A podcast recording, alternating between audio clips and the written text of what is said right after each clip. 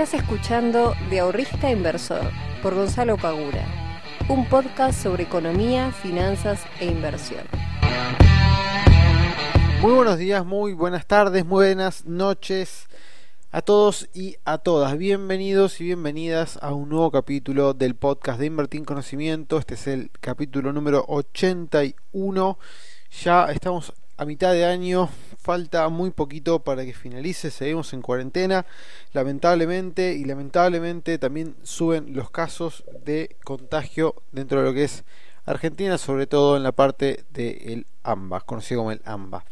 Eh, hoy se registraron 5.782 casos, así que cada vez son más, lo cual es bastante lógico si tenemos en cuenta de que cada vez va a haber más contagiados y cada vez esos contagiados contagian más gente, entonces bueno, es, casi inevitable que cada vez los contagios sean más y más. Hasta que, bueno, aparezca eh, la vacuna y podamos estar todos curados y no tengamos ningún problema más con esto. Pero esto obviamente trae consecuencias a nivel económico, que es lo que nos preocupa eh, acá en este, en este podcast. ¿Cuáles son esas consecuencias? Bueno, principalmente la inflación que hoy en día está tranquila, por decir de alguna manera, si bien el mes pasado tuvimos una inflación alta, si tenemos en cuenta de que está básicamente todo congelado, tanto las tarifas como el tipo de cambio que igualmente lo vienen subiendo poquito a poquito, pero eh, todas las tarifas de luz, de gas, etcétera, está todo congelado y sin embargo la inflación sigue siendo alta. Y dada la emisión monetaria que tuvo que hacer el Estado para paliar esta crisis, el día de mañana quizás tengamos para fin de año algunos picos de inflación y esto es algo que debemos tener en cuenta sobre todo para aquellos que inviertan en plazos fijos y evalúen si conviene más invertir un plazo fijo eh, tradicional en pesos o un plazo fijo UVA en pesos. Porque si prevemos que puede llegar a haber un pico de inflación en los últimos meses quizás convenga más un plazo fijo en UVA que un plazo fijo tradicional. Amén de que el plazo fijo tradicional dado que paga una tasa del 30% anual, no sería igualmente conveniente, ya que la inflación estimamos que va a ser mayor a esa tasa.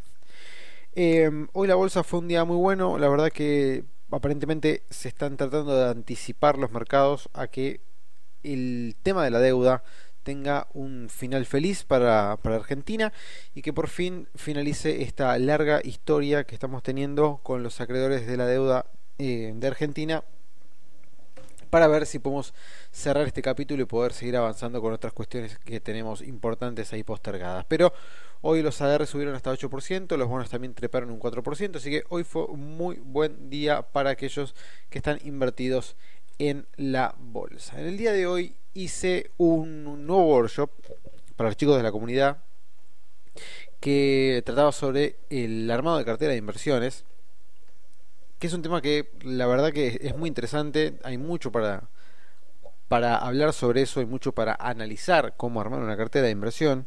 Hoy faltó toda la parte, digamos, matemática, estadística, eh, financiera, que no la vimos porque realmente sería muy largo y engorroso, que ya en algún momento la, les prometí que la iba a hacer. Pero hoy estuvimos hablando sobre el armado de cartera de inversión, que mm, fue un pedido de, de los chicos de la comunidad Ah, antes que me olvide, ya se lanzó el nuevo campus virtual de en nuestra plataforma, donde están todos los cursos, todos los contenidos.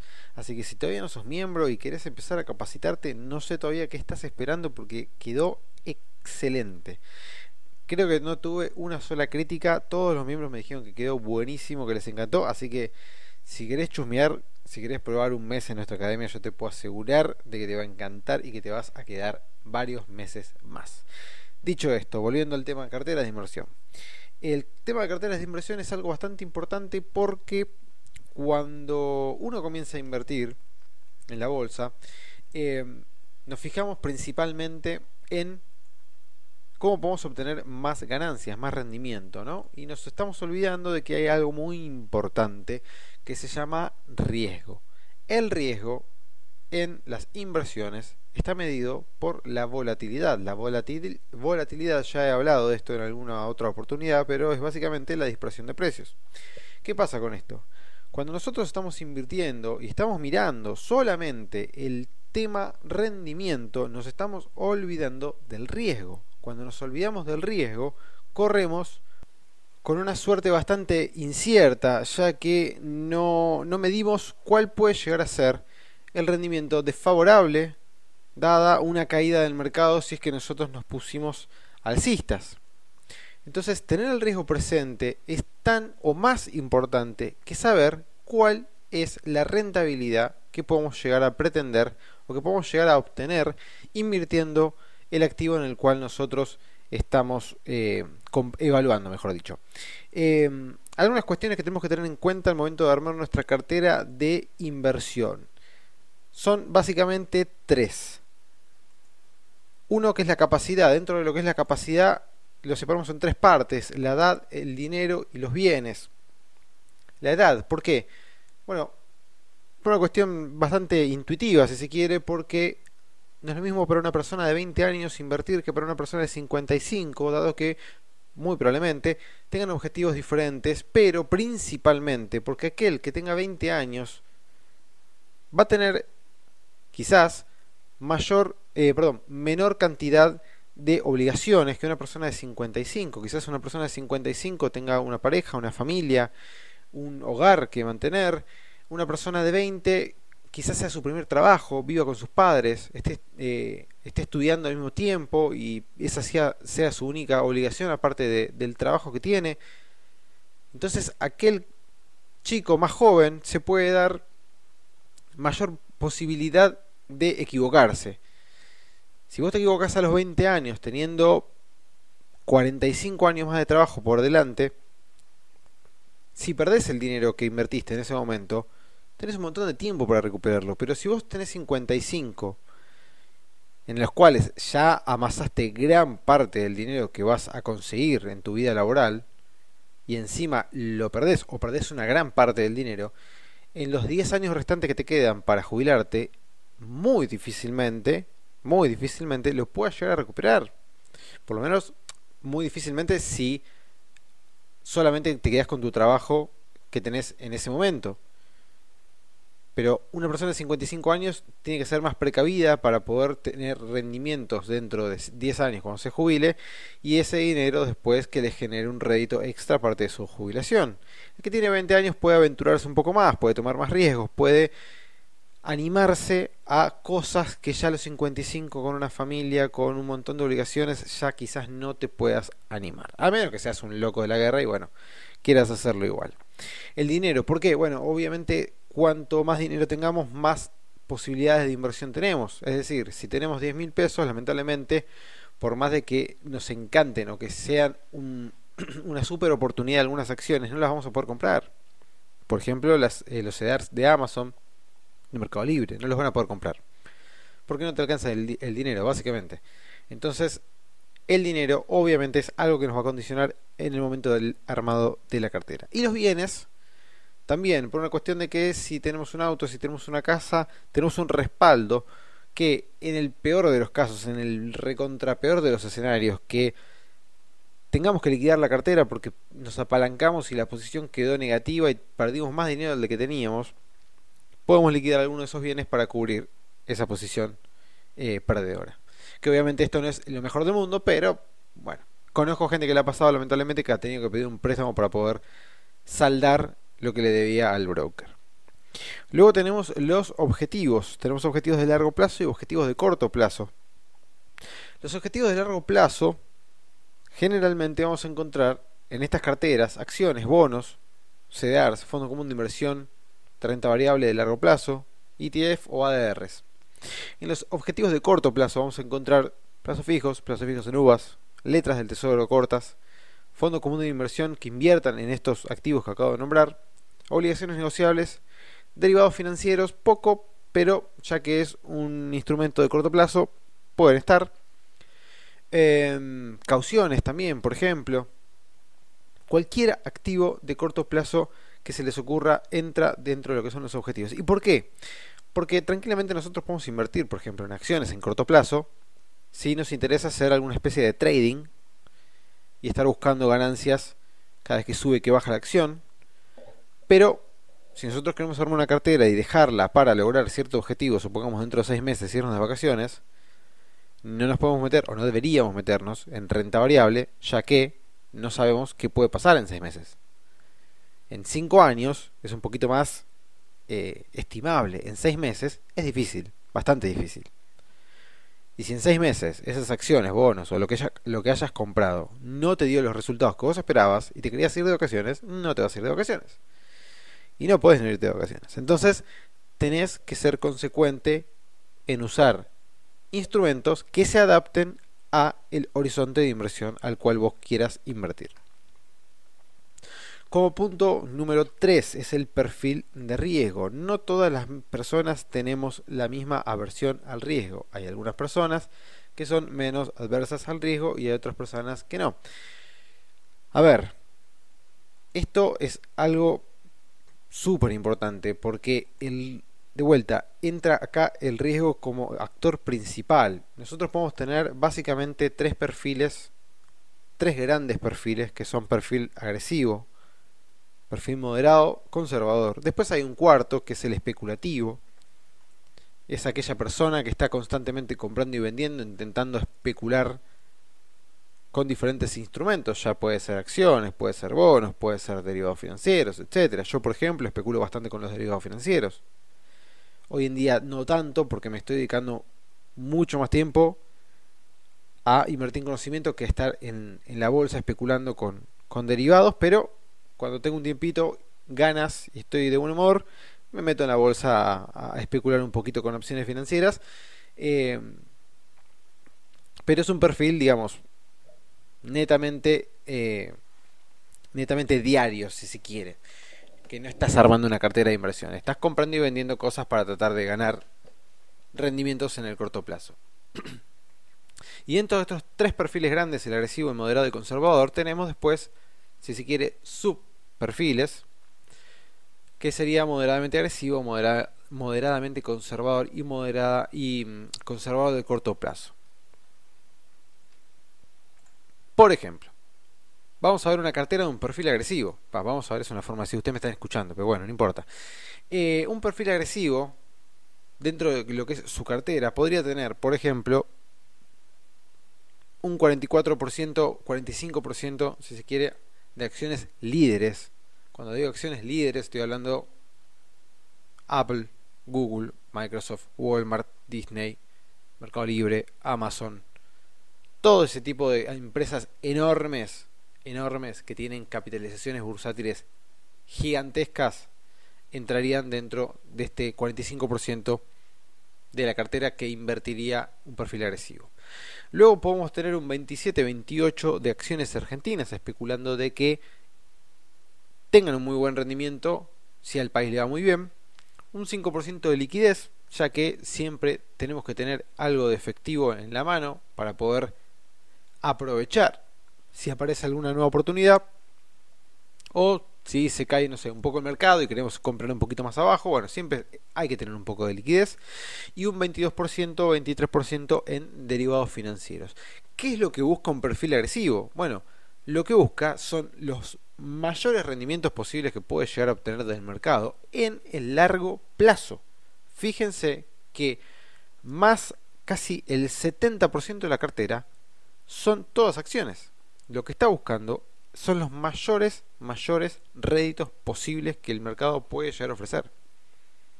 Después un 22% lo tienen derivados, o sea que también activo de altísima volatilidad que si es bien usado te puede dar rendimientos fenomenales. Y después obviamente un 5%, 5, algo eh, de liquidez para poder aprovechar alguna oportunidad que del mercado. Un plazo, ¿cuál puede llegar a ser? Mayor a 10 años. Estas personas invierten y miran un horizonte largo. Por eso una gran porción de la cartera está en acciones extranjeras. ¿Sí? O sea, casi el 45% de la cartera está dolarizada. Esto es importante tenerlo en cuenta. Obviamente la volatilidad de esta cartera va a ser alta. Vamos a ver, por ejemplo, de un perfil moderado, ¿no? Un perfil moderado tenemos acciones líderes un 35% y un 20% en acciones argentinas. O sea, bajamos ya bajamos ya lo que es el riesgo en acciones y lo trasladamos a un 30% en bonos largos, es decir, bonos soberanos de 15 años, 10 años, ¿sí? Bonos largos. Y liquidez, ya obtenemos eh, nos quedamos con un poquito más de liquidez, un 15%. Bien. Los rendimientos, bueno, obviamente que superen la inflación del tipo de cambio y el plazo ya son 7 años a 10 años, más o menos. Es un poco más corto. La volatilidad de una cartera moderada es la media. Bien, no es una volatilidad alta, pero igualmente tampoco es baja para nada, ya que tenemos más del 50% eh, de la cartera en acciones. Este tipo de cosas, este tipo de carteras de inversión, son las que ustedes tienen que empezar a armar en función de lo que ustedes consideren acorde a su perfil de inversor. Un ejemplo que yo les daba a los chicos de hoy, yo les puse, me puse a mí mismo como ejemplo para poder mostrarles que quizás a veces ustedes se crean que son un cierto perfil, pero la realidad que tienen hoy en día los condiciona, los transforma en otro perfil. ¿Qué quiero decir con esto? De vuelta, yo me ponía a mí mismo a mí mismo como un ejemplo, ¿no? Decía, bueno, perfil de riesgo mío, Gonzalo, bueno, edad 30 años, perfil de riesgo agresivo, ocupación, emprendedor, ¿qué bienes tiene? Un auto, ¿qué objetivo de largo plazo tiene? Una casa propia, de corto plazo, bueno, duplicar los miembros que tiene IEC a fin de año, ingresos, los ingresos del negocio más las inversiones. ¿Cuál es el perfil recomendado? Moderado. ¿Por qué? Si yo acabo de decir hace menos de 10 segundos que el perfil mío es agresivo, ¿por qué el perfil recomendado es el moderado. Bueno, justamente porque tengo que tener en cuenta el contexto en el cual yo me encuentro hoy en día para poder armar mi cartera de inversión. Yo antes tenía un trabajo en relación de dependencia. Ese trabajo en relación de dependencia, a menos que robar algo, era muy difícil que me echen porque trabajaba en una empresa de servicios públicos. Bien, las empresas de servicios públicos es realmente, cuando estás en planta permanente, complicado que te echen. ¿Sí? Entonces yo tenía un trabajo, digamos, si, si hubiese querido, asegurado quizás de por vida, hasta mi jubilación. ¿Ok? Entonces, yo al tener esa certeza de que todos los meses iba a cobrar el sueldo, el aguinaldo, el bono, lo que fuere, me podía dar algunos lujos de arriesgar un poco más, de ser un poco más agresivo en el mercado, de buscar otros rendimientos, de decir, bueno, no sé, me meto en opciones financieras, toma, y si lo pierdo, lo pierdo. Total, yo sé que el mes que viene cobro el aguinaldo y lo recupero. Bien, y de paso voy aprendiendo y arriesgo más. Ahora que ya no tengo más un trabajo en relación de dependencia, que estoy trabajando por mi cuenta, que estoy invirtiendo dinero en invertir en conocimiento, que estoy invirtiendo dinero en la bolsa, que me tengo que mantener con los ingresos que me generan tanto lo que tengo invertido en la bolsa como los ingresos que vienen de invertir en conocimiento, yo no me puedo dar el lujo de andar perdiendo plata por andar arriesgando y haciendo, eh, haciendo cosas que no tengo que hacer. Yo hoy tengo que bajar un poco la agresividad dentro de mis inversiones, bajar un poco la volatilidad de mi cartera, porque tampoco me puedo dedicar 100% a eso, no me puedo estar fijando todo el día a ver qué está haciendo la bolsa para estar especulando y tratar de obtener los rendimientos más altos que pueda. No, tengo que estar trabajando para invertir en conocimiento. Entonces necesito meter mucho de mi tiempo en el negocio. Eso me condiciona que no puedo estar todo el día mirando mercado, porque ya lo intenté y me distraigo un montón y no puedo. Entonces tengo que armar una cartera que, por más de que yo sea un perfil agresivo, se condicione a mi realidad. Entonces, si vos del otro lado te consideras que sos una persona muy agresiva o moderada o conservadora, pero el contexto en el cual te rodea te lleva hacia otro lado, hacele caso a eso. Hacele caso a eso, porque es muy importante. Si, de vuelta, si vos sos un perfil agresivo, pero hoy estás en una situación eh, en la cual no puedes arriesgar demasiado porque el dinero que tenés lo tenés que mantener y tenés que generar rédito todos los meses con ese dinero y no puedes andar teniendo meses en pérdida, entonces adecuate a eso. Por más de que te, a mí la verdad que yo me encantaría estar más en el mercado y empezar a arriesgar más y estar más tiempo, pero bueno, también disfruto de estar trabajando para mi, para mi negocio este, y tengo que adecuarme a eso. Perfecto, listo. Bajo un poco el riesgo de la cartera, me armo una cartera moderada a mi manera, con lo que yo considero que puede ya tener un buen rendimiento y chau. Y listo, ya está. Ahora, algo que es importante en la cartera de inversión, cuando ustedes van a diversificar la cartera de inversión, no diversifiquen dentro de un mismo nicho. ¿Qué quiero decir con esto? Si vos te armas una cartera de acciones o una cartera de bonos y todas tus acciones son de Argentina y todos tus bonos son de Argentina, estás implícitamente cargando todo el riesgo de tu cartera al riesgo asociado argentino. Esto se llama riesgo sistemático. Hay dos tipos de riesgo, sistemático y riesgo no sistemático. El riesgo sistemático es aquel que no se puede diversificar. El riesgo no sistemático se puede diversificar yendo a buscar por ejemplo, si seguimos con el tema de las acciones, acciones de diferentes industrias. Ahora, el riesgo sistemático no se puede diversificar. Entonces, si vos tenés todas tus acciones de Argentina y el mercado argentino se cae a pedazos, tus acciones se van a caer a pedazos. Porque no puedes, no puedes salir de ahí. Porque está toda tu cartera armada en acciones argentinas. Puedes armar algo medianamente diversificable, que sería comprar acciones del extranjero, pero ten en cuenta que ahora vas a tener riesgo sistemático del extranjero. O sea, no vas a poder diversificar el riesgo de ese país. Si es, por ejemplo, Estados Unidos, no vas a poder diversificar el riesgo norteamericano. Si se cae la bolsa norteamericana, también se te van a caer tus acciones de Estados Unidos. Pero bueno, por lo menos tenés riesgo de dos países totalmente diferentes. Este, y eso está, eso está bueno y es bastante más positivo que tener todo tu riesgo asociado a un solo país. Chicos y chicas, les agradezco como siempre estar acá presentes. Compartan este podcast, así va llegando cada vez a más gente. Les mando un fuerte abrazo. Nos vemos la próxima semana. Chao.